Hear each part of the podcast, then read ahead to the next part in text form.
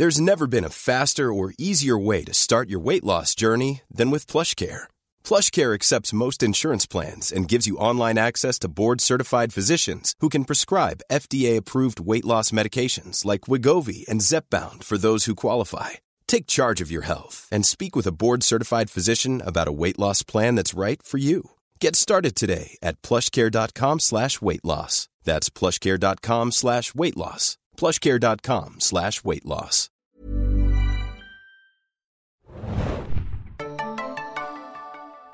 Herzlich willkommen, liebe Serienjunkies und Freunde der britischen Fernsehunterhaltung. Hier ist abermals der Serienjunkies Podcast. Diese Woche mit Axel, der Hallo. neben mir sitzt. Äh, Axel ist bei uns für die Sherlock Reviews zuständig und um Sherlock soll es heute auch gehen. Rechts neben mir sitzt die Charlie. Hallo. Eine selbsternannte Sherlockian. Was das genau ist, klären wir später noch. Und ich äh, bin der Mario. Ich schreibe hin und wieder News über Sherlock auf serienjunkies.de. Und heute wollen wir vor allem über die dritte Staffel von Sherlock reden, die gerade ausgesendet wurde bei der BBC. Und natürlich wird es dann auch einige Spoiler geben. Wir werden aber vorher so ein kleines Segment machen, wo wir etwas euch über die Serie erzählen. Das wird spoilerfrei bleiben. Danach geben wir euch einen großen Alarm. Und wenn ihr die dritte Staffel noch nicht gesehen habt, schaltet ihr an dieser Stelle aus. Guckt euch die Folgen an, es sind ja auch nur drei. Und dann kommt ihr wieder zurück, wenn ihr damit fertig seid und eure Hausaufgaben gemacht habt. ja, kurz zur Serie Sherlock an sich. Hat drei Staffeln bisher. A, drei Folgen, was sehr wenig klingt, aber es sind ja auch regelrecht spielfilmlange Folgen. 90 Minuten jeweils. 90 Minuten jeweils und brutalerweise, also 2010 fing die schöne Sache an, produziert von Stephen Moffat und Mark Gatiss. Stephen Moffat im britischen Fernsehen kein unbeschriebenes Blatt, würde ich sagen. Definitiv nicht. Hat vorher die Serie Jekyll gemacht und bekannterweise, ja zuletzt oder mit aktuell auch noch, Doctor Who ist er für die letzten Staffeln da verantwortlich. Da scheiden sich sehr die Geister, was man von dem Mann zu halten hat, aber da kommen wir Ja. Spä später noch drauf. Ja, äh, Charlie und ich, wir machen hier uns schon wieder für äh, Moffat-Bashing bereit. Leute, die unseren Doctor Who-Podcast gehört haben, sind das wahrscheinlich schon ein bisschen gewöhnt. Ja, gut. Ja, aber es gab dann natürlich auch, weil der Herr Moffat an Doctor Who gearbeitet hat, zwischen 2012 und 2004 das große Sherlock-Loch, was sehr grausam war, weil Staffel 2 mit einem dollen, dollen Cliffhanger endete. Genau. Wie eigentlich jede Staffel von Sherlock, aber darauf gehen wir genau wahrscheinlich Aber hat es später nicht ein. auch an den beiden Hauptdarstellern gelegen, dass die so große Filmengagements hatten? Ja, stimmt. War auch Grund mit, ja. Ja. die Ach so, weil ich dachte, das wäre der Hauptgrund gewesen eigentlich. Das ist jetzt eine neue Information für mich. Ich zweifle das in keinster Form an, aber ja, also ich hatte es vorher noch nicht gehört, dass Moffat da irgendwie auch selbst äh, unter Stress stand. Da ist wahrscheinlich Mhm. in beiden was dran, aber wahrscheinlich hast du sogar fast mehr recht, weil Benedict Cumberbatch, der hier die Hauptrolle des Sherlock spielt, der hat ja so viel auf dem Teller gehabt. Es gibt ja kaum einen Film, wo er nicht drin ist zurzeit. Ja, Martin Ob- Freeman hat sich jahrelang in Neuseeland als Hobbit verkleidet. Ja, Und im letzten Hobbit waren sie auch zusammen, ne? Also da hat Genau. zumindest Der- Cumberbatch den den Drachen, Drachen gespielt. Gesprochen. Ja. Was, äh, ja, Tumblr, das ist sehr witzig.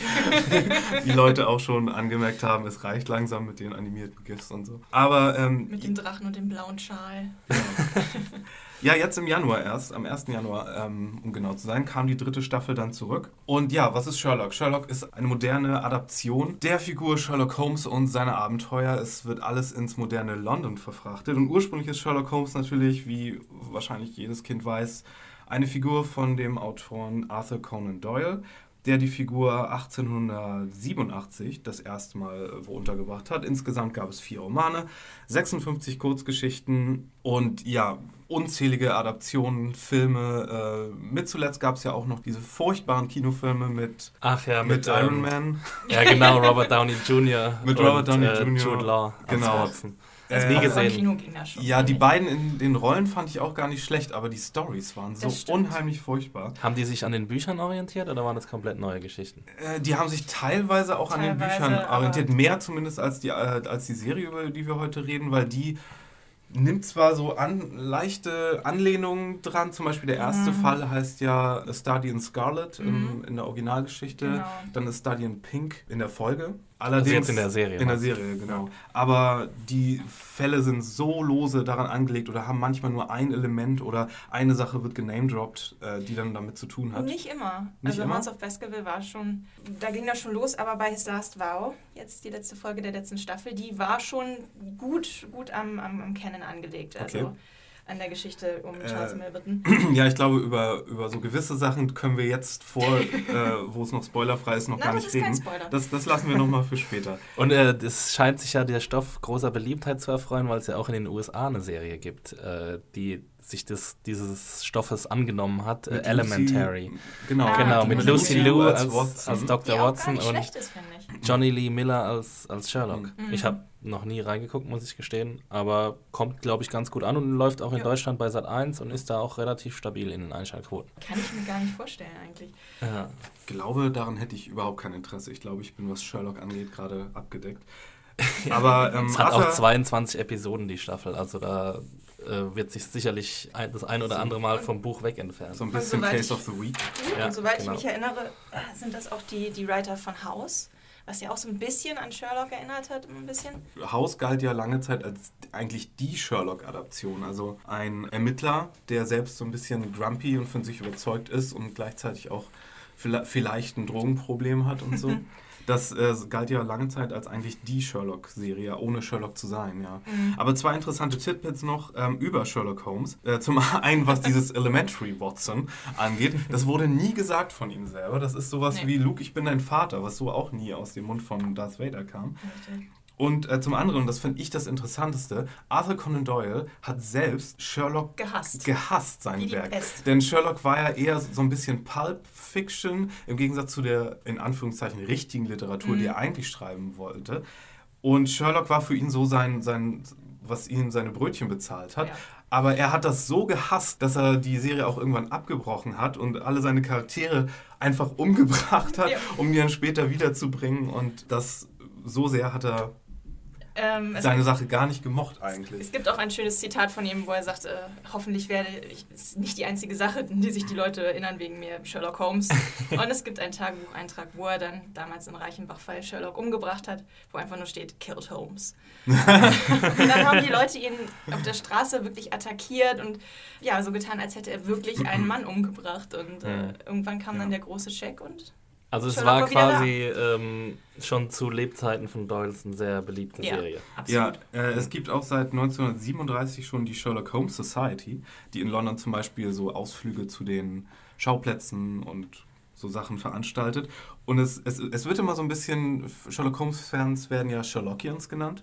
Und es heißt immer so, Sherlock Holmes-Fans und Fanatiker sind so die ersten Fanboys der Geschichte. Also das ist so das erste Literaturstück, was so richtig Fanboys in dem Sinne, wie wir es heute verstehen, hervorgebracht hat. Ja, das oder auch Dracula, was ja auch mit in dieselbe Zeit ungefähr fällt. Mhm. Ist ja auch eine ganz Menge Adaptionen. Bram Stoker und äh, Conan Doyle kannten sich ja auch. Da gab es ja aber nur dieses eine Werk. So Sherlock war ja eine richtige Serie. Ach so, meinst du das? Ja, Naja, sonst könnte man ja auch Jack the Ripper noch dazu nehmen, das, was ja was echtes war im Gegensatz zu Sherlock Holmes. Ich glaube, ich glaube, es gibt aber auch viele Leute, die Sherlock Holmes wirklich für eine historische Figur gehalten haben. das kann Ich weiß sein. gar nicht mehr, wo ich das her habe. Wahrscheinlich ich schreiben mal. viele immer noch Briefe nach Tutu und B. Genau. Da bin ich übrigens zufällig vorbeigekommen, als ich, ich war ja äh, zum Screening der ersten Episode in London. Und äh, dann habe ich mich irgendwie einen Tag vorher, die war sonntags, und einen Tag vorher habe ich mich mit einem Kumpel verabredet. Und es war zufällig in der Nähe der Baker Street. Und dann bin ich da vorbeigelaufen und dachte, ja, 221b, das sagt dir doch was. Und wer wohnt da? Ja, da ist, da Da ist wohnt das niemand, da, da ist ein Museum, genau. Aber Ja. es war kompletter Zufall, dass ich da vorbeigekommen die bin. Serie wird auch gar nicht da gedreht. Die wird in, in der North Gower Street, glaube ich, gedreht, ein paar Straßen weiter. Mhm. So viel zur Serie. Sie wurde natürlich mittlerweile mit übelst vielen Awards ausgezeichnet, unter anderem den BAFTA Award für die erste Staffel, beste Serie für Screaman und äh, für Freeman und für Scott als beste Nebendarsteller. Die British Academy Television Craft Awards haben es schon an Stephen Moffat verliehen für den Schnitt, für den Sound. Die, Critica, äh, die Critics Choice Awards haben es auch als beste Serie schon ausgezeichnet. Cumberbatch hat von denen auch einen Preis bekommen und für die Emmys war es schon x-mal nominiert. Noch ist da nichts bei rumgekommen. Mal sehen, wie es jetzt bei der dritten Staffel aussieht. Die Chancen Aber- stehen besser. Genau, und auch die erste Folge der, der letzten Staffel hat irgendwie alle Zuschauerrekorde im englischen Ja. Fernsehen gebrochen. So viel zur Beliebtheit. Also ähm, sagt doch mal, was meint ihr denn? Wo kommt dieser Hype her? Wieso ist das so, so viel erfolgreicher als zum Beispiel das amerikanische Counterpart? Ja, also es ist wahrscheinlich durch die Reduzierung auf irgendwie drei Episoden pro Staffel, dass man sich da irgendwie ein bisschen interessanter macht dadurch. Und ich meine, man muss halt einfach sagen, es ist eine sehr gut gemachte Serie. Also Mhm. es ist eine Serie, die, bei der man sich sehr leicht vorstellen kann, dass sie auf großen Zuschauerzuspruch trifft. Weil sie erstens mal zwei extrem liebenswerte Hauptcharaktere hat. Dann ist die Chemie zwischen diesen Hauptcharakteren sehr witzig. Also es wechselt halt gut ab zwischen viel Witz und spannender Action und diese Darstellung von Sherlocks außergewöhnlich, außergewöhnlichen Deduktionsfähigkeiten. Das ist auch optisch sehr ansprechend umgesetzt. Und ich glaube einfach, also da, dadurch hat sich die Serie von Anfang an, ich weiß nicht, wie hoch die äh, Einschaltquoten am Anfang waren, ob die auch ähnlich hoch waren, wie sie jetzt in der dritten Staffel waren. Erfolgreich, aber, lange nicht so hoch.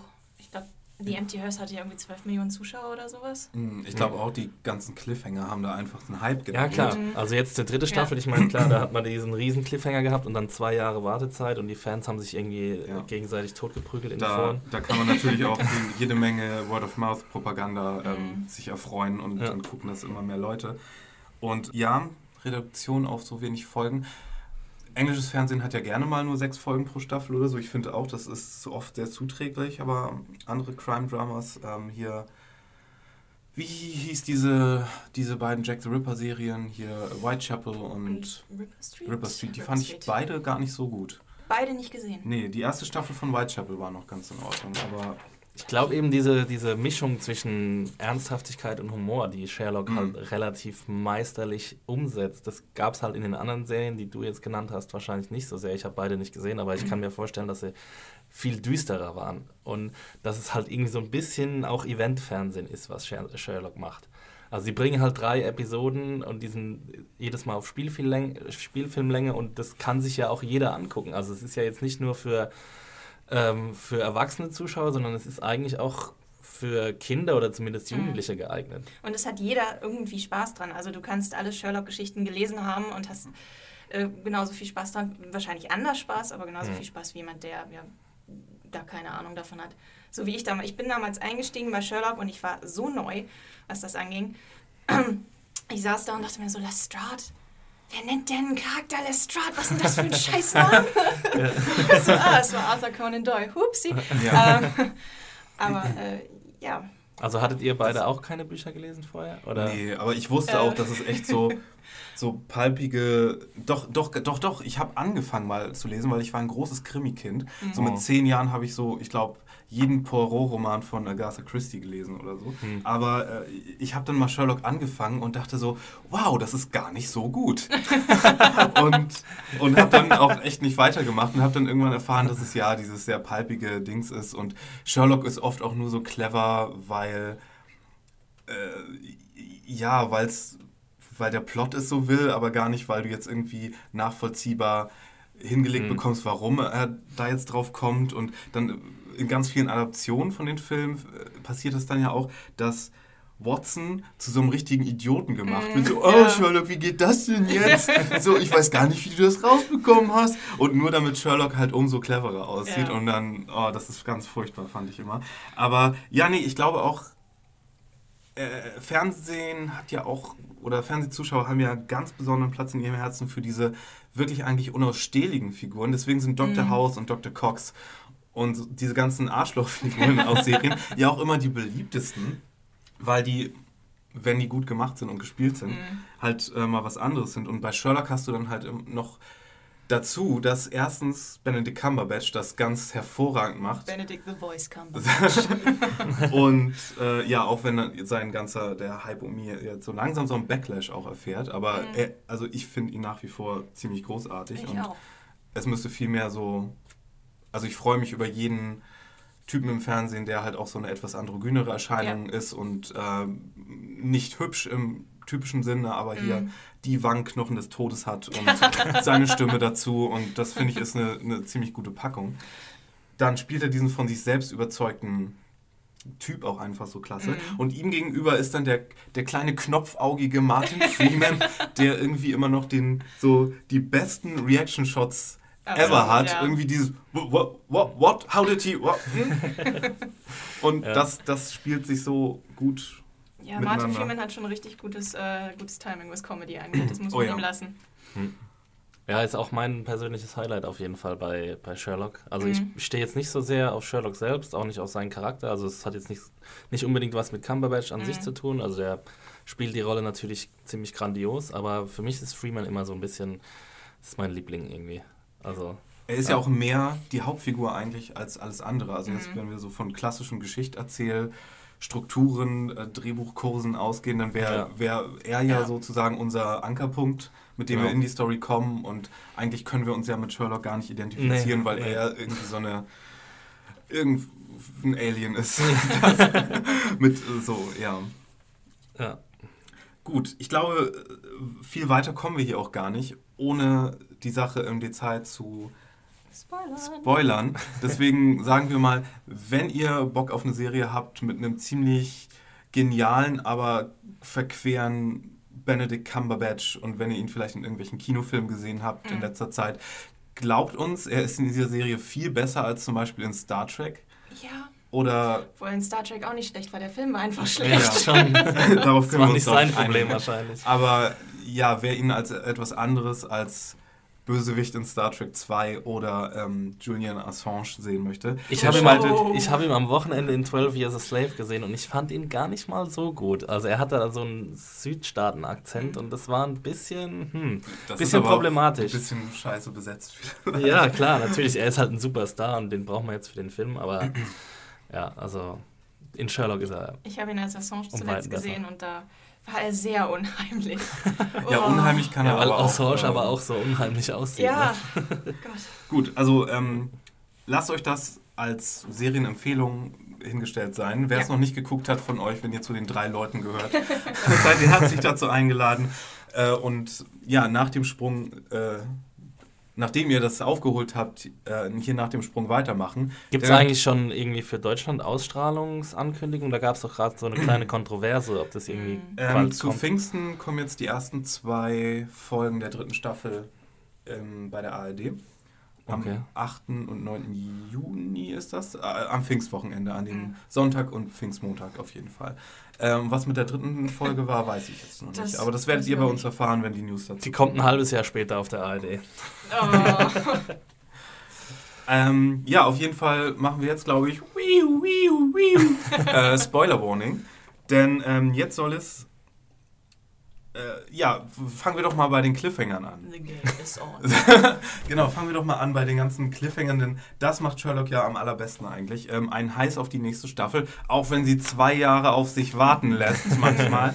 Ja, So, in der ersten Staffel äh, haben wir natürlich Moriarty, der kommt, eingeführt wird in die Serie, der Genau. Erzfeind von Sherlock Holmes schlechthin, der genauso genial ist, aber halt noch einen viel größeren Knacks hat. mm, der Consulting Criminal. Genau. Also er ist das, wovor alle Leute Angst haben, dass Sherlock dazu auch mal werden könnte. Richtig. Denn äh, ich glaube, Lestrade sagt es in der ersten Folge, er könnte Äh, auch genauso gut auf der anderen Seite sein, wenn ihm langweilig wird. Aber nee, das, das sagt Sally Donovan. Äh, ja, genau. One day we'll stand around a body and Sherlock will be the one that put it there. Ja, genau. Irgendwie so. Nee, Lestrade sagt zu ihm, "Sh- äh, Sherlock Holmes is a great man and with some luck, someday he'll be a good one. Irgendwie so, ja. So.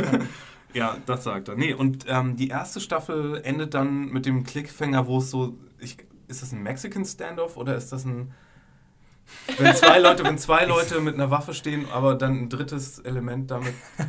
Auf jeden Naja, Fall stehen die da bei dem Pool und äh, Sherlock zielt auf diese zielt auf diese Weste, Weste, mit der. Bombe Genau. und ähm, das wird nicht aufgelöst und darauf wurde dann ein Jahr gewartet und dann ging es damit weiter, dass Staying alive. Handy klingelt und das ganze Wir sterben jetzt zusammen wird erstmal verschoben. Genau. Das ganze Wir sterben dann zusammen kam dann aber in The Reichenbach Fall in der dritten Sta Folge der zweiten Staffel Richtig. ganz dick zurück und hat im Grunde den Fernsehhype Englands und auch international auf, äh, ausgelöst. Mhm. Ja. Denn das war die Folge, in der Moriarty sich erschießt äh, und Sherlock dann quasi gezwungen ist, sich auch umzubringen, vom, vom Gebäude zu springen, denn sonst würde das Network von Moriarty alle umbringen, die er lieb hat. Alle Ähm, drei. alle drei. Seine drei Freunde. Und ähm, Sherlock springt, äh, stirbt vermeintlicherweise.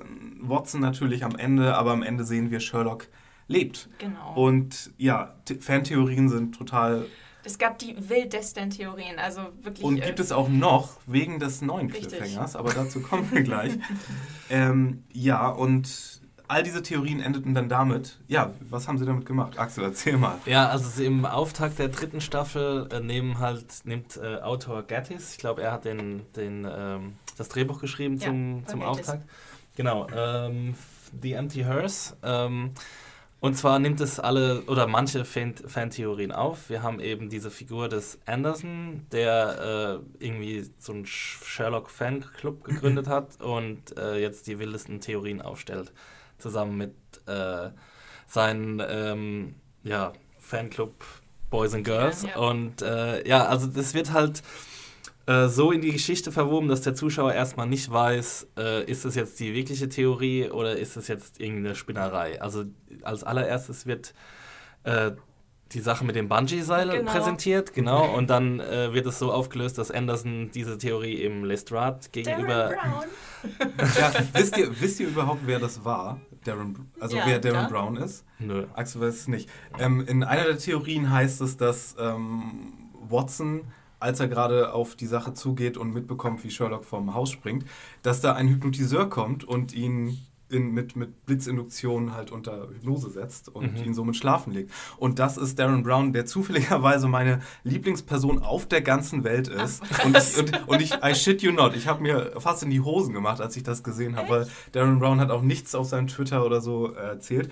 Naja, und der ist so ein, so ein, der vermischt so psychologische Tricks mit so Zauberkunststücken und sowas, hat aber so in seinen Shows immer so den Auftrag auch, die Leute aufzuklären, was gemacht werden kann und wie ganz viel geschummelt wird. Und er geht dann halt auch so sehr gegen so Leute wie Uri Geller und so Spinner vor, die sagen, ja, das ist echt oder wir können mit Toten reden oder so. Und der, der versucht da ganz viel Aufklärung auch zu leisten und ist ein total charmanter Typ. Und Ja. seine Bühnenshows sind grandios und seine Specials im Fernsehen, die so einmal im Jahr kommen, sind Mhm. auch ganz famos. Also wer ihn nicht kennt und wer sich so ein bisschen für Zauberkunst oder äh, Hypnose oder sonst was interessiert, Darren Brown einfach mal googeln oder sonst was. Und naja, der hatte dann hier dieses kleine Cameo. Ich weiß noch, als gedreht wurde und die ersten Bilder auftauchten und alle so, oh mein Gott, Darren Brown, ah! Habe ich Und sie haben ja überhaupt auch- nicht mitbekommen. Sie haben ja auch Fake-Szenen gedreht, um die ganzen Zuschauer äh, zu verwirren. Es standen ja zu Tausenden äh, bei den Drehs auf der offenen Straße. Und äh, das war eins davon. Aber ich muss ganz ehrlich sagen, so am Anfang mit Andersons erster Theorie mit dem Bungee-Seil und so, wie er da energisch durch das Fenster gesprungen kam und, Und Molly griff genau, und küsste, saß ich da so, Moment. Ja, nee, Moment, nee, ich, nee, nee, nee. Ich saß da und dachte nur so, oh, fuck you, Moffat. Das war die Twitter-Reaktion. Also was? Das war so, ja, also, ja, die, der Grund, warum Moffat auch so viel von uns drauf bekommt, ist, er ist ein bisschen on the sexist side. Also seine Frauenfiguren sind auch oft nicht so cool gestaltet. Mhm. Besonders auch in, in, in Doctor Who merkt man das in der aktuellen Staffel gerade wieder. Auch in Sherlock ist das jetzt nicht so viel her. Hier Irene Adler, die The Woman. The Woman Ähm, Dominatrix. Genau. Also nicht, nichts dagegen, dass sie eine Dominatrix ist oder so. Nö. Auch wenn das ein bisschen sehr mit dem männlichen Blick im Hintergedanken gemacht wurde. Aber am Ende muss sie dann doch von ihm gerettet werden Mhm. und auch Mary muss jetzt irgendwie sich die Bestätigung von Mhm. ähm, Watson abholen in der letzten Staffel, obwohl sie so eine taffe Assassinita ist. Und ja, das ist alles immer so ein bisschen komisch mit dem Herrn und der Na, aber die erste Folge hat ja, hat ja Gates geschrieben. ja, ja, ja. Nee, ich.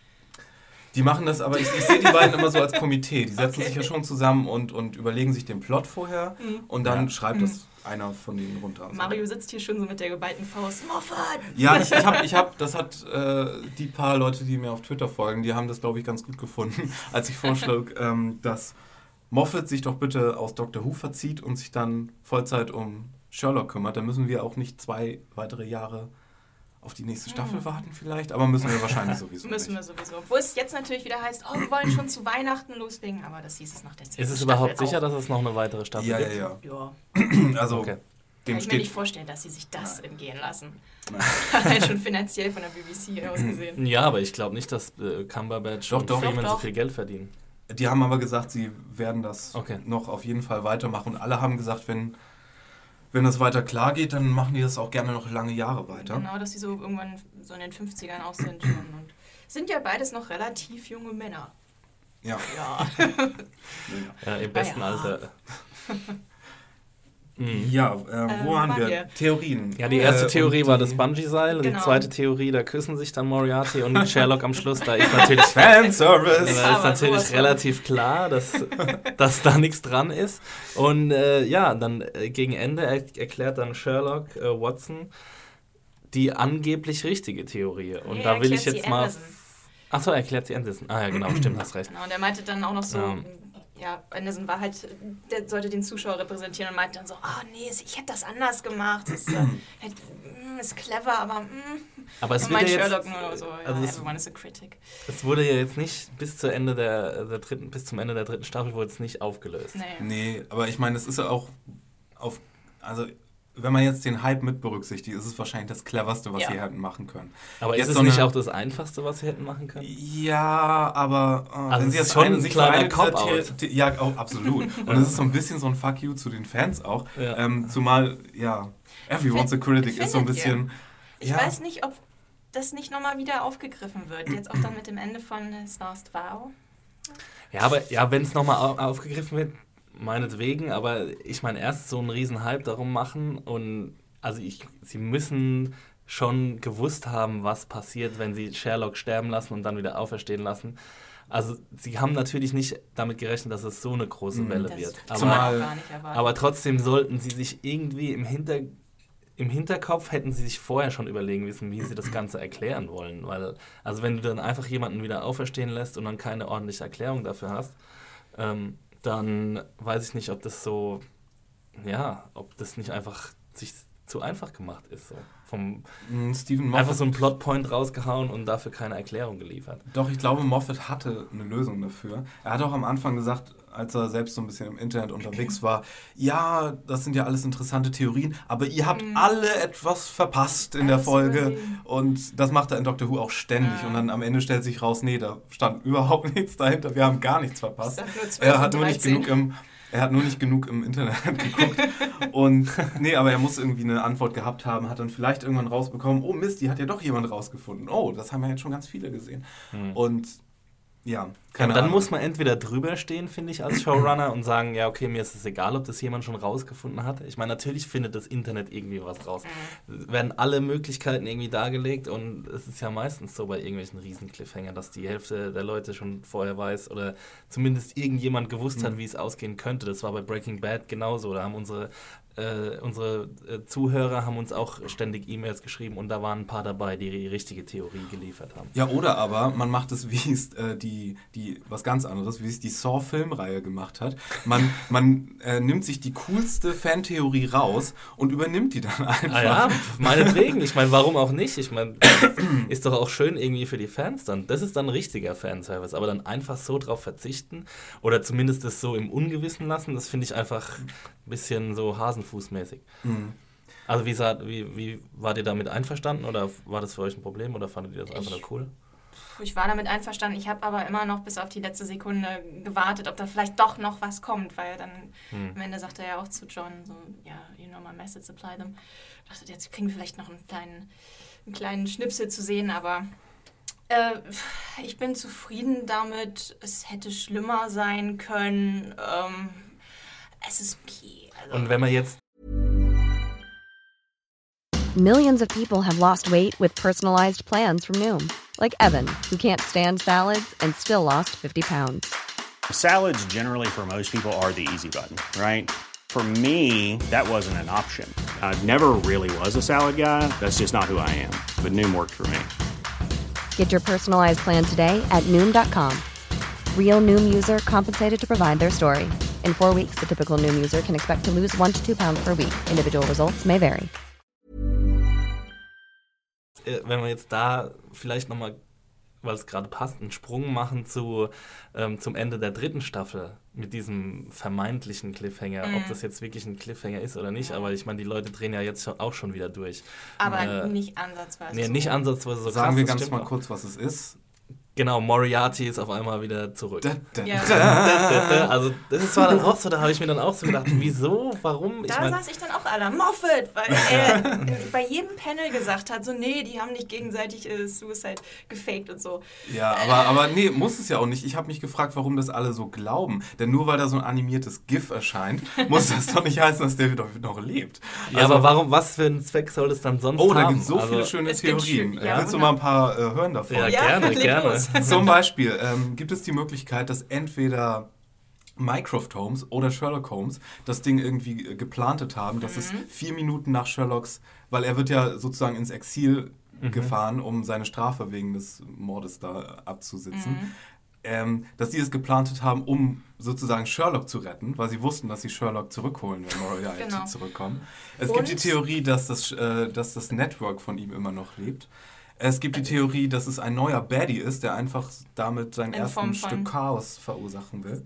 Es Aber warum dann nicht sowas als Cliffhanger nehmen und dann wieder so ein Ding, wo, wo halt kein Mensch irgendwie weiß, das ist mir alles so ein bisschen zu wischiwaschi bei Sherlock. Ja, aber wie du es schon gesagt hast, das ist dieses, dieser Aspekt des Eventfernsehens. Mhm. Das ist so der.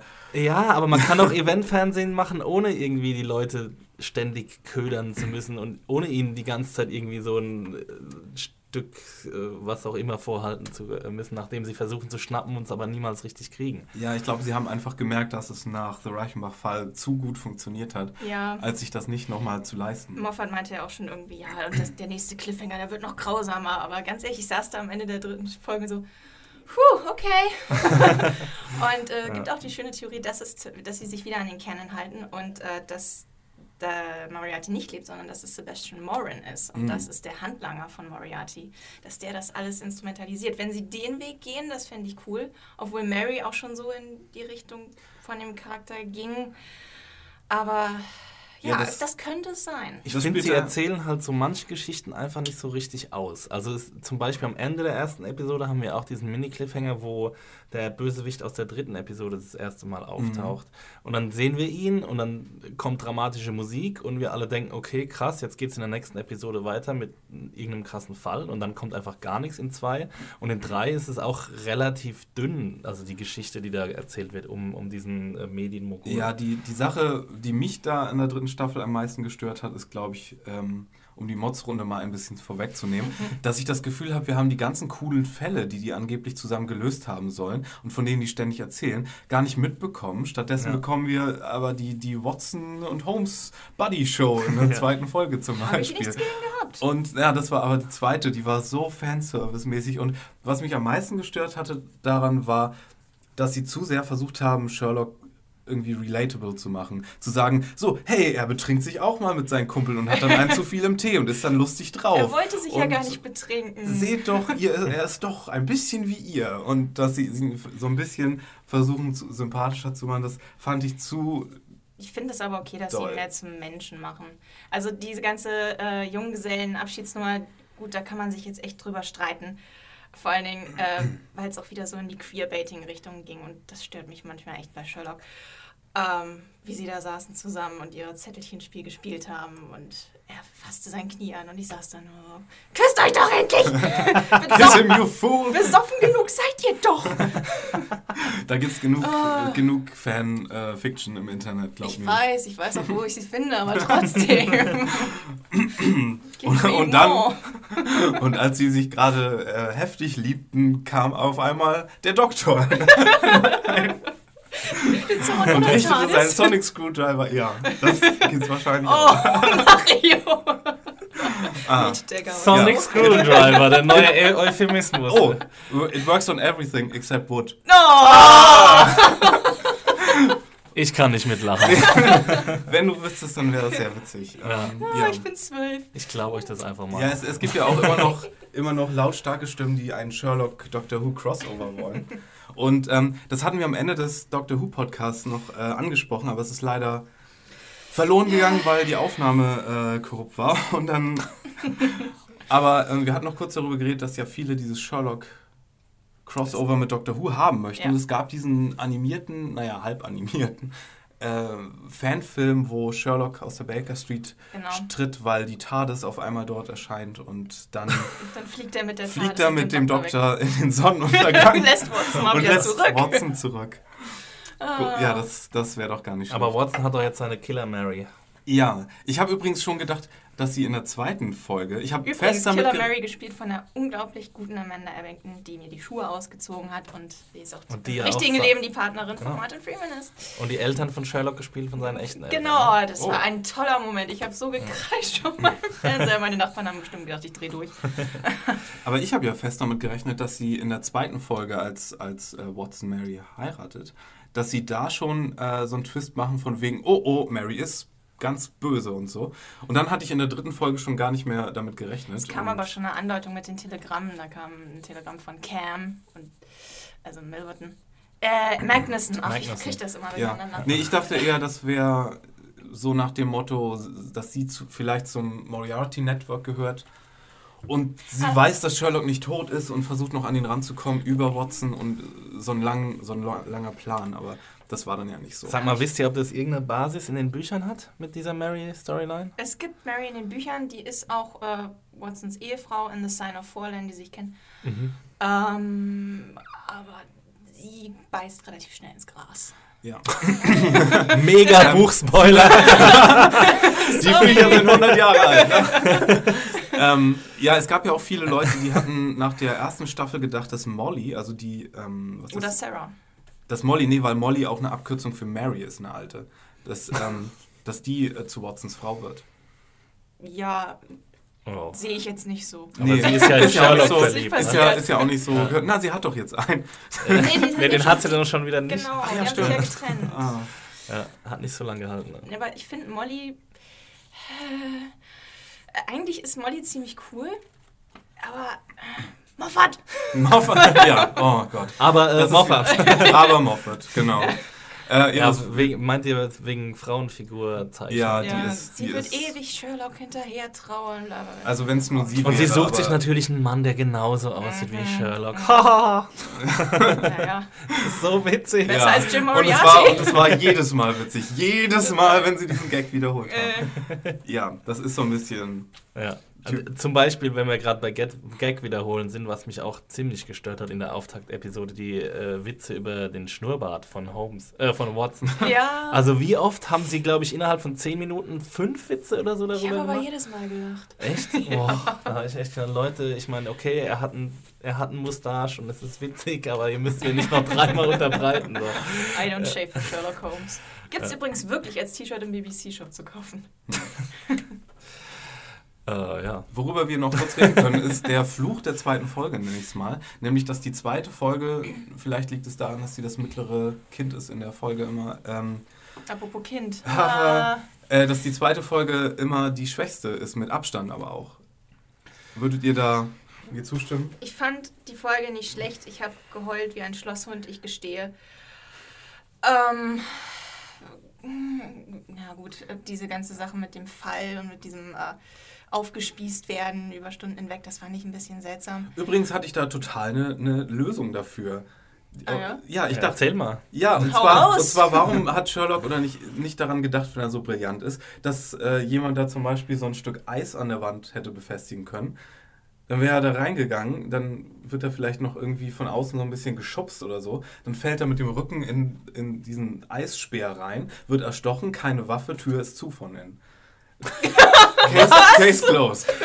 Eisspeer? Ja, Yes, Detective. es gab doch früher immer diese, diese Murder-Stories oder wie heißen die? Dark Stories oder ähm, Closed Room? Nein, diese, diese, diese Rätsel, die man Leuten gibt mit so einer Situation. Und da gab es auch immer das mit der Pfütze und dem, dem dass jemand sich erhängt so, hat ja, und dann ja. sauber. Dark, Ja. Dark, Dark Stories. Dark Stories, glaube ich. so. Ja, und da dachte ich auch, da, da kann noch ein Eisspeer drin gewesen sein. Aber das war ja so ein bisschen das Problem der ganzen Staffel, ne? dass äh, die Fälle überhaupt nicht im Vordergrund standen. Also du hattest ja echt so nach der ersten Episode gedacht, okay, ihr habt jetzt eine Episode und dann äh, da knallt jetzt halt raus, dass irgendwie Sherlock und Watson sich nach zwei Jahren wiedersehen, dass Watson diesen Schock hat, dass sie das irgendwie verdauen müssen, dass sie sich wieder zusammenfinden müssen. Das war ja auch relativ schön umgesetzt, diese Montage, äh, wo man gesehen hat, dass, dass sie beide sich irgendwie in ihren Jobs langweilen und sich nacheinander sehen. Das war ja schon alles hübsch und gut. Und dann dachte man, okay, jetzt ist die, das ist jetzt die Episode rum. Sherlock hat irgendwie äh, Watson gerettet aus, dieser, aus diesem brennenden Dings. Hat äh, Scheiterhaufen hat äh, noch die, den Anschlag auf, der, auf Westminster Abbey äh, ver, verhindert. und ja, dann sind sie wieder zusammengekommen und dann geht es halt aber in der zweiten Episode gerade so weiter. Und in der dritten Episode geht es auch noch weiter. Dann mhm. kommt dann Mary als extra, äh, äh, als extra Stilmittel noch dazu. Und wir haben eigentlich gar keinen spannenden Fall gehabt, bei dem Sherlock irgendwie seine großartigen Fähigkeiten einsetzt. Das meinte ich eben mit als, als Extra und Special irgendwie, fand ich die ganze dritte Staffel super. Aber ich hätte auch gerne diese ganzen Fälle mal gesehen. Ja. Du kannst ich, sie auf dem Blog eine... nachlesen von John. Ja, ja danke. ich will ja. Fernsehen gucken, ich will nicht lesen. Na, genau. ähm, aber apropos der, der Fall in der dritten Folge. Hm. Ich fand das ja extrem strange. Als, also erstens, ich fand den Twist ziemlich cool, dass er auch so ein Mind Palace hat. Mhm. Und dass das, also dass es nicht diese Brillentechnologie ist, von denen man denken sollte, ja. von der man denken sollte, ist, äh, er hat da irgendwie so einen, so einen Computer da angeschlossen. Google Specs oder so. Ja, aber, aber es gab ja, nachdem Sherlock aus dem Krankenhaus ausgebüxt war, mhm. diese Szene, wo die sich beide in dem Café treffen. Mhm. Und wo Sherlock dann sagt, haha, ja, ist ja klar, die Brille. Und dann erkennt er schon, äh, da ist ja gar mhm. nichts das sollte doch total schon, dachte ich, der Moment sein, in dem man erkennt, oh, mein Palace, der merkt sich das auch alles und so. Mhm. Und am Ende kommt dann aber nochmal dieses Reveal, das, wo er dann seinen Raum aufmacht und dann ist Sherlock auch so geschockt. Und nicht nur wir, sondern und, und dann war das erst die mhm. Stelle, wo wir das raffen sollten. Das habe ich überhaupt nicht Und warum verstanden. zeigt er das ihm überhaupt? Also, ja. Was ist das für ein, also was macht das für einen Sinn, irgendwie seinem größten Widersacher dann kommt er pinkelt sein in seinen Kamin. Also, Geheimnis zu zeigen. Also es war halt alles so ein bisschen substanzlos. Ja, aber Magnussen war schon sehr cool als Ja, klar. Also, war, echt creepy. Die Schauspieler mhm. und alles, das war alles cool und, und so auch die Gags, die sie sich einfallen haben lassen und diese, äh, diese Sequenz, wo Sherlock dann irgendwie fast stirbt und so komische Flashbacks hat. Das war sowieso, ich glaube, das Beste mit in der ganzen Serie, was es bisher gab. Also dieser oh, Moment. Streiten sich aber auch wieder die echt? Geister. Ganz viele sagen, sie wollen so diesen alten Mind Palace wieder mit den, mit den Worten, die so an ihm vorbeiziehen. Sie wollen gar ja. nicht so dieses innere Kino sehen, aber ich fand das total toll, auch äh, zu sehen, wer so in seinem Kopf für was steht. So Molly steht ja ganz offensichtlich für medizinisches Wissen etc. pp. Mhm. Also ich fand das super gut gemacht. Was du sagst, wäre natürlich klar, das mit den, mit den Wörtern, die dann um die Sachen und Leute mhm. herumfliegen, das käme natürlich wahrscheinlich wieder mehr zum Einsatz, wenn sie denn mal wieder einen normalen Fall hätten. Mhm. Aber diese Szene, wo er erschossen wird und drei Sekunden Zeit hat, sich zu überlegen, wie rette ich mich mhm. am besten, falle ich nach vorne oder nach hinten, ja. äh, ist die Kugel durch mich durch oder nicht, das war oh, großartig. Ja. Da habe ich Vor allen Dingen, weil man sich gerade erst von diesem Schock mit Mary erholt hat, ich mich zumindest. Das so, Gott, darf ich erstmal Luft holen? Nein, jetzt erschießt sie ihn auch noch, verdammt. Mhm. Aber es ähm. steht halt schon so ein bisschen stellvertretend dafür, dass diese dritte Staffel so viel mehr Wert auf Stil gelegt hat und viel weniger auf Substanz. Mhm. Also viel weniger auf jetzt eine interessante Geschichte zu erzählen. Es war einfach, es war optisch wirklich sehr beeindruckend umgesetzt und es war auch witzig, es war durchgehend eigentlich witzig und mhm. es war auch nicht überhaupt nicht langweilig oder so, aber es hat halt einfach gefehlt, dass, dass man ihn als Privatdetektiv halt einfach mal wieder in Action hat gesehen, äh, hätte sehen können. Da, wo wir, gehe ich schon mal zur Mods-Ecke vor, das mich gestört hat, war, Sherlock war zwei Jahre weg und er, wir sehen ja auch in der ersten Folge, er wird gefoltert und das war bestimmt nicht das erste Mal, dass er gefoltert wird. Aber das wird alles nie wieder aufgegriffen, obwohl man, er hat ja irgendeine Form von PTSD, aber pff, wird einfach hinten überfallen gelassen. Das hat mich extrem gestört. Ähm, es ist immer hieß, ja, der arme John und musste Sherlock betrauern. Aber was war mit Sherlock? Was hat der die letzten zwei Jahre gemacht? Dem ging es anscheinend auch nicht gut. Der sonnte sich auch nicht auf Bali. Also. Und ich meine, die Frage bleibt ja auch bestehen, warum er denn Watson nicht eingeweiht hat in seinen ganzen Kram. Also ich meine, anscheinend war ja, waren ja ähm, Mycroft und noch andere waren ja irgendwie eingeweiht in mhm. Sherlocks Plan, da mhm. dieses Netzwerk auszuheben. Und ich, ich meine, warum kann er Watson nicht vertrauen? Ich glaube, er wollte das einfach nicht riskieren. Und Magnuson sagt ja auch, das absolute Pressure Point ist ja John für ihn. Und mhm. wahrscheinlich hätte er gar nicht arbeiten können, wenn er wüsste, John ist irgendwie in Gefahr. Ja, aber das hätte er ja so. auch gewusst, wenn. So müssen wir uns das wohl weg erklären. ja, ich meine, das ist, also man, das ist halt die Sache. Man kann halt, wenn man halt die Geschichte halt nicht erzählt. So. Ja, ja, wenn man die Geschichte halt nicht von sich aus erzählt, dann muss man sich halt irgendwie auf seine eigenen Interpretationen verlassen. Und das mhm. kann Spaß machen, aber ich finde es in diesem Fall, finde ich es eher so ein bisschen anstrengend einfach nur. Ja. Auch weil es bei so vielen verschiedenen Dingen vorkommt. Ja. Also es war ja jetzt nicht nur diese, diese eine Frage, die offen blieb, sondern es sind bestimmt fünf, Fra fünf elementare Fragen. Wer die ist geblieben zum. Beispiel? Ja. Ja. Das hätte ich auch ein bisschen gerne Oder was gesehen. ist mit Sherlocks Drogengewohnheiten? Wir, es wurde ja jetzt so ein bisschen wieder so getan, als wäre das nur für diesen Fall gewesen. Äh, Er hat ja Aber- definitiv in der Folge Drogen genommen. Ja, ja. Und in der, in der ersten Staffel, das war so ein Moment, wo ich immer dachte, so, hey, ähm, gab es auch diese Sache, wo er angeblich nur nach Zigaretten lüstet. Dann hat er aber überall diese Nikotin-Patches Mhm. und ich dachte, oh, das könnte ja auch, das, die könnte er ja auch auf dem Arm haben, um Einstichwunden zum Beispiel zu So verstecken. weit habe ich gar nicht gedacht. Ja, doch, ich schon. Und die nächste Theorie. Oh. Das ist aber auch schon hardcore, auf diese Einschusslöcher dann noch Nikotinpflaster raufzukleben, du. Hui. So, naja, wenn schon, denn schon. Wenn Hai dann richtig. Ne- netter Cocktail. ähm, ja, äh, Staffel 4 und 5 sind von Moffat und Gertes übrigens schon fertig konzipiert worden, hieß es jetzt. Mhm. Also die haben sich an einem regnerischen Tag wohl mal in den Produktionsbus gesetzt Mhm. und äh, schon die Ähnlich- gesamte... Ähm, Ähnlich An einem damals Tag. die erste Staffel entstand, da haben sie sich jetzt zusammen im Zug getroffen und Mhm. haben geredet und äh, festgestellt, wir mögen beide Sherlock und so fing das damals an überhaupt. ja, also die müssen dann ja auch vermutlich, denke ich mal, diese ganze Continuity der Originalgeschichte ziemlich gut vor Augen haben. Mhm, Denn- die sind die absoluten Fanboys. Denn es gibt ja also die, die, der erste Cliffhanger, nee, der zweite, wo Sherlock stirbt, ist ja prominentesterweise das, was wir am Anfang des Podcasts erwähnt hatten, dass Arthur Conan Doyle so die Schnauze voll hatte, Mhm. dass er gesagt hat, okay, ich kill jetzt Sherlock und Moriarty in einem Wisch und Mhm. dann hat er die beide im Was in Was, Äh, äh, Wasserfall Wasserfall runterstürzen lassen. Den Reichenbach-Fall. Den Reichenbach. Ja. genau. Und ja, irgendwie kommt Sherlock dann aber wieder zurück. Er ist Als einfach dann äh, wieder auf, da. on, po on popular demand sozusagen. Ja, und weil Conan Doyle schön einen großen Scheck bekommen hat dafür. Ja, genau.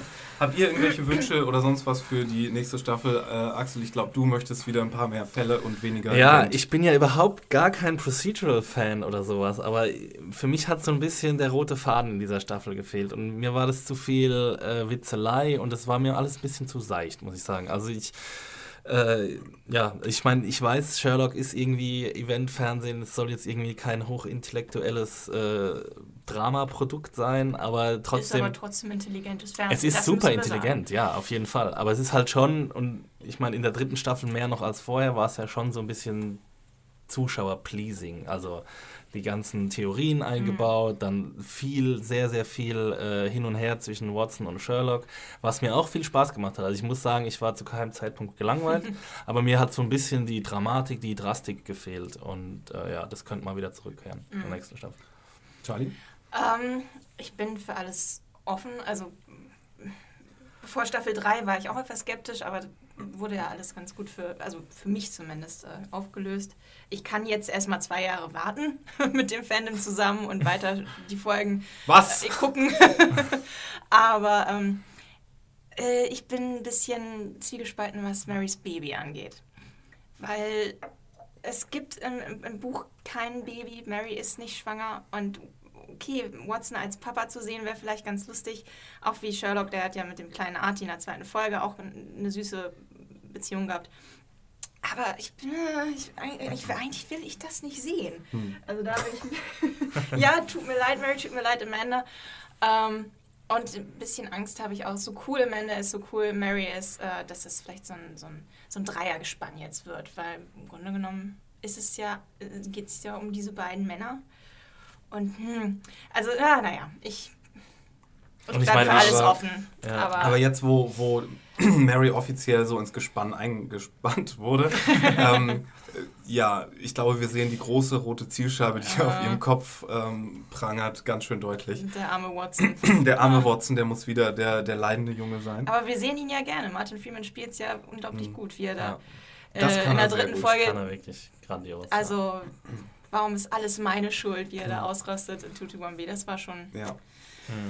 Äh, ja, ich selbst freue mich, glaube ich, darauf, dass Moriarty zurückkommt und ich glaube, er wird zurückkommen, weil ich gerade an einem Interview sitze, ähm, mm, was ich gelesen habe, was heute bei Radio Times zu sehen war, wo er sagt, er konnte jetzt endlich mal darüber reden, dass schon lange geplant war, Moriarty zurückzubringen. Mhm. Und nicht nur in den Mind Palace Flashbacks von Sherlock, Mhm. sondern ich glaube wirklich, dass er dann zurückkommt. Ich glaube nicht, dass das nur so ein Plot Ich glaub's nicht und ich will, das will ich Ähm, übrigens wirklich nicht, Ja, weil das ist dann, ja furchtbar. Ja, Wie aber- erklären sie das dann bitte? Das erklären sie dann auch einfach nicht. Oder?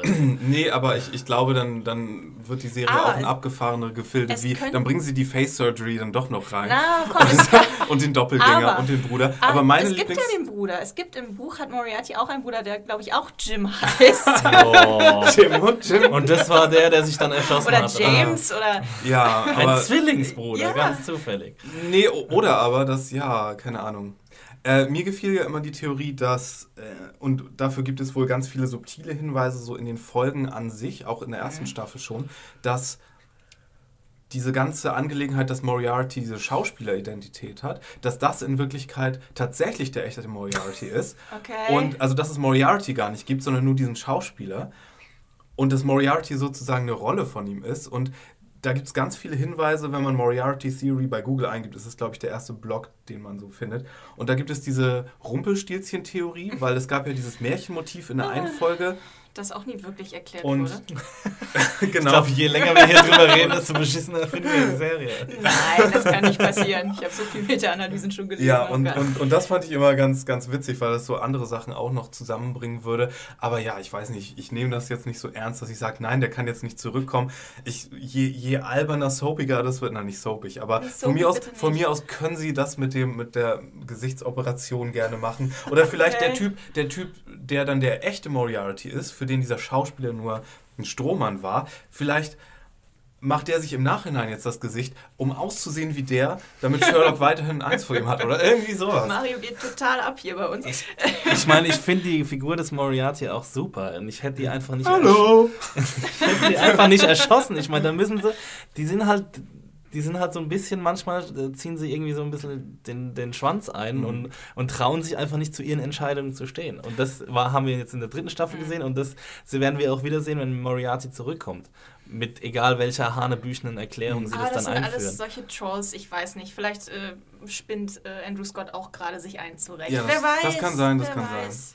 Vielleicht hat er auch ein bisschen viel zu Spaß damit, viel zu viel Spaß damit. Ja, hätten Aber wir auch, würden wir mitspielen. Ich meine, was ich mir am meisten wünsche, ist, dass die Leute, die hinter Sherlock stehen, äh, Herr Gettis, Herr Moffat, so ein bisschen bescheidener wieder werden. Denn die dritte Staffel, also gerade das mit den Theorien und das nicht aufzuklären, Mhm.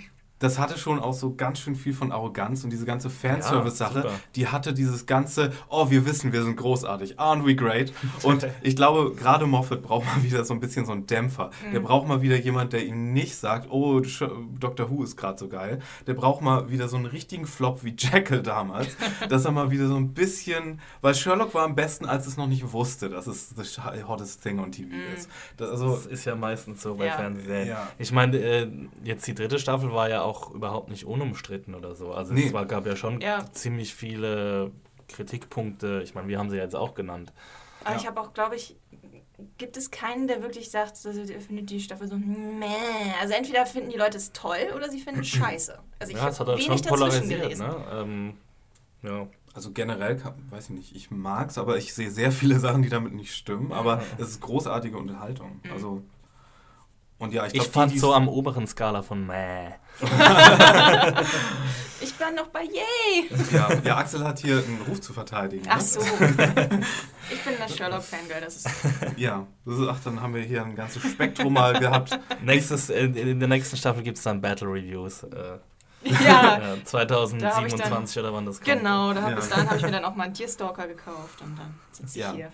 Ja, vielleicht schaffen wir es dann ja auch, uns mal pro Folge, ich meine, es sind ja nur drei, hinzusetzen, wenn die vierte Staffel anrollt. Ob das jetzt Weihnachten schon ist oder sonst was. ja, Weihnachten 2015 oder was. Ja, nee, ich bin 2027 klingt realistisch. Sehr gut. Hat übrigens jemand von euch mal ähm, den Sherlock-Film von Asylum gesehen? Nee. Diesen äh, Asylum ist dieses Label, das so Knock-Offs von Filmen rausbringt, so Mockbuster. Der haben, zum Beispiel als Transformers rauskam, haben sie Transmorphers rausgebracht. Und da gab es, als die Robert Downey Jr. Filme rauskamen, einen Sherlock-Film, äh, in dem es Dinosaurier in London gibt. Die auf einmal aus irgendeinem Grund, ich weiß gar nicht mehr warum. Ähm, Weil. und am Ende Weil Dinosaurier. Weil Moffat. weil, weil Dinosaurier. äh, und, und am Ende kämpft Sherlock Holmes in einem Heißluftballon über London gegen einen mechanischen fliegenden Drachen, von erzählt. der von ja. seinem Bruder gesteuert wird, der gleichzeitig einen Iron Man Anzug aus Zinn an, anhat, während ein, ein, eine Frau, die in Wirklichkeit ein Roboter ist, auf dem Weg zur Queen ist, um, die, um sie umzubringen, weil sie nämlich gleichzeitig eine Bombe ist. Ja. Ähm, von allen Asylum Mockbustern ist das wirklich der unterhaltsamste und falls ihr äh, Bock auf diesen Spaß habt, schlage ich Aber- vor, ihr guckt euch das mal an. I would watch that. Ernsthafter Filmtipp, The Private Life of Sherlock Holmes. Da basiert äh, BBC Sherlock auch so ein bisschen drauf. Ist auch ein ganz großartiger Film, äh, der so ein bisschen Sherlock privater zeigt. Und ähm, den, ja, den solltet ihr euch auch angucken. Ich weiß gar nicht mehr, wer die Hauptrolle gerade spielt. Ist ja nachzu. Ja, das kann man ja alles googeln. Ja, cool. An dieser Stelle äh, machen wir, glaube ich, einfach mal Schluss. Ich äh, gebe euch noch hier die. Ich habe noch Charlie ein, hat noch ein, eine Sache. Ein Podcast-Tipp. Ah. Falls ihr mehr Sherlock hören wollt, das war auf Englisch, aber egal, gibt es bei den Baker Street Babes, die sowieso ganz großartig sind und meine besten Freundinnen werden sollten. Falls ihr Ähm, zuhört. Zufällig. In case you're listening. hey guys. Ähm, und äh, The Three Patch Problem ist auch ein ganz großartiger Podcast mit ganz vielen äh, fantastischen Mädels aus dem Fandom, wenn ihr da Bock drauf habt. Ähm, ja, und falls ich irgend zwischendurch Scheiße gelabert habe oder falls falsch gesagt habe, es tut mir leid, aber ähm, ja, ja. Wohin, wohin wird die ganze Hate-Mail hingeschickt? Hate Mail Die am Hate- Podcast at serienjunkies.de. Ja. Und, und deine, deine persönlichen Kontaktdaten noch, Charlie? ähm, mich findet ihr auf Twitter als Agelei, A-G-E, L-I-I-E. Was heißt das eigentlich, darf ich mal fragen? Für die Äh, Öffentlichkeit hier. Das soll altgriechisch sein. Oh. Hm, bedeutet angeblich, äh, ihr könnt mich gerne, falls da jemand draußen ist, der total viel altgriechisch Ahnung hat, kann mich gerne korrigieren, aber mir wurde gesagt, das heißt die Beutemacherin. Oh, sehr schön. Gefährlich, gefährlich. Ja. Axel? Ja, ich heiße äh, bei Twitter Max Stilecht und äh, ja, addet mich oder followt mir. Was ist aus White Cocker geworden? White Cocker ist tot. White es lebe Max Stilecht. Ist tot. Ja, ja. Vom Dach gestürzt. Das war nur bedingt witzig, dieser Running Gag, den wir mal im Büro hatten. Und äh, den hat eigentlich auch nur Adam verstanden. Von daher. ja, Hat sich aber hartnäckig gehalten. genau. Äh, ja, ähm, podcast.serienjunkies.de wurde schon gesagt für die generelle Mail. Wir haben hier wahrscheinlich ganz viele Theorien auch heute mit rausgebracht, die schon irgendwie widerlegt sind. Die könnt ihr gerne auch unten in die Kommentare schreiben oder uns schicken. Ähm, und ach so, ja, mich gibt es noch äh, als Fire Walk with Me mit zwei E am Ende bei Twitter. Und sonst mario at serienjunkies.de. Follow. Äh, follow. Ähm, ja, mit, damit sage ich dann Tschüss, vielen Dank fürs Zuhören. Vielen Dank, dass ihr Und- dabei wart. Ja, Axel, danke für die gerne, Moderation. Gerne Charlie. wieder. Sehr gerne schön. wieder. Bis dann. Bis dann. Ciao.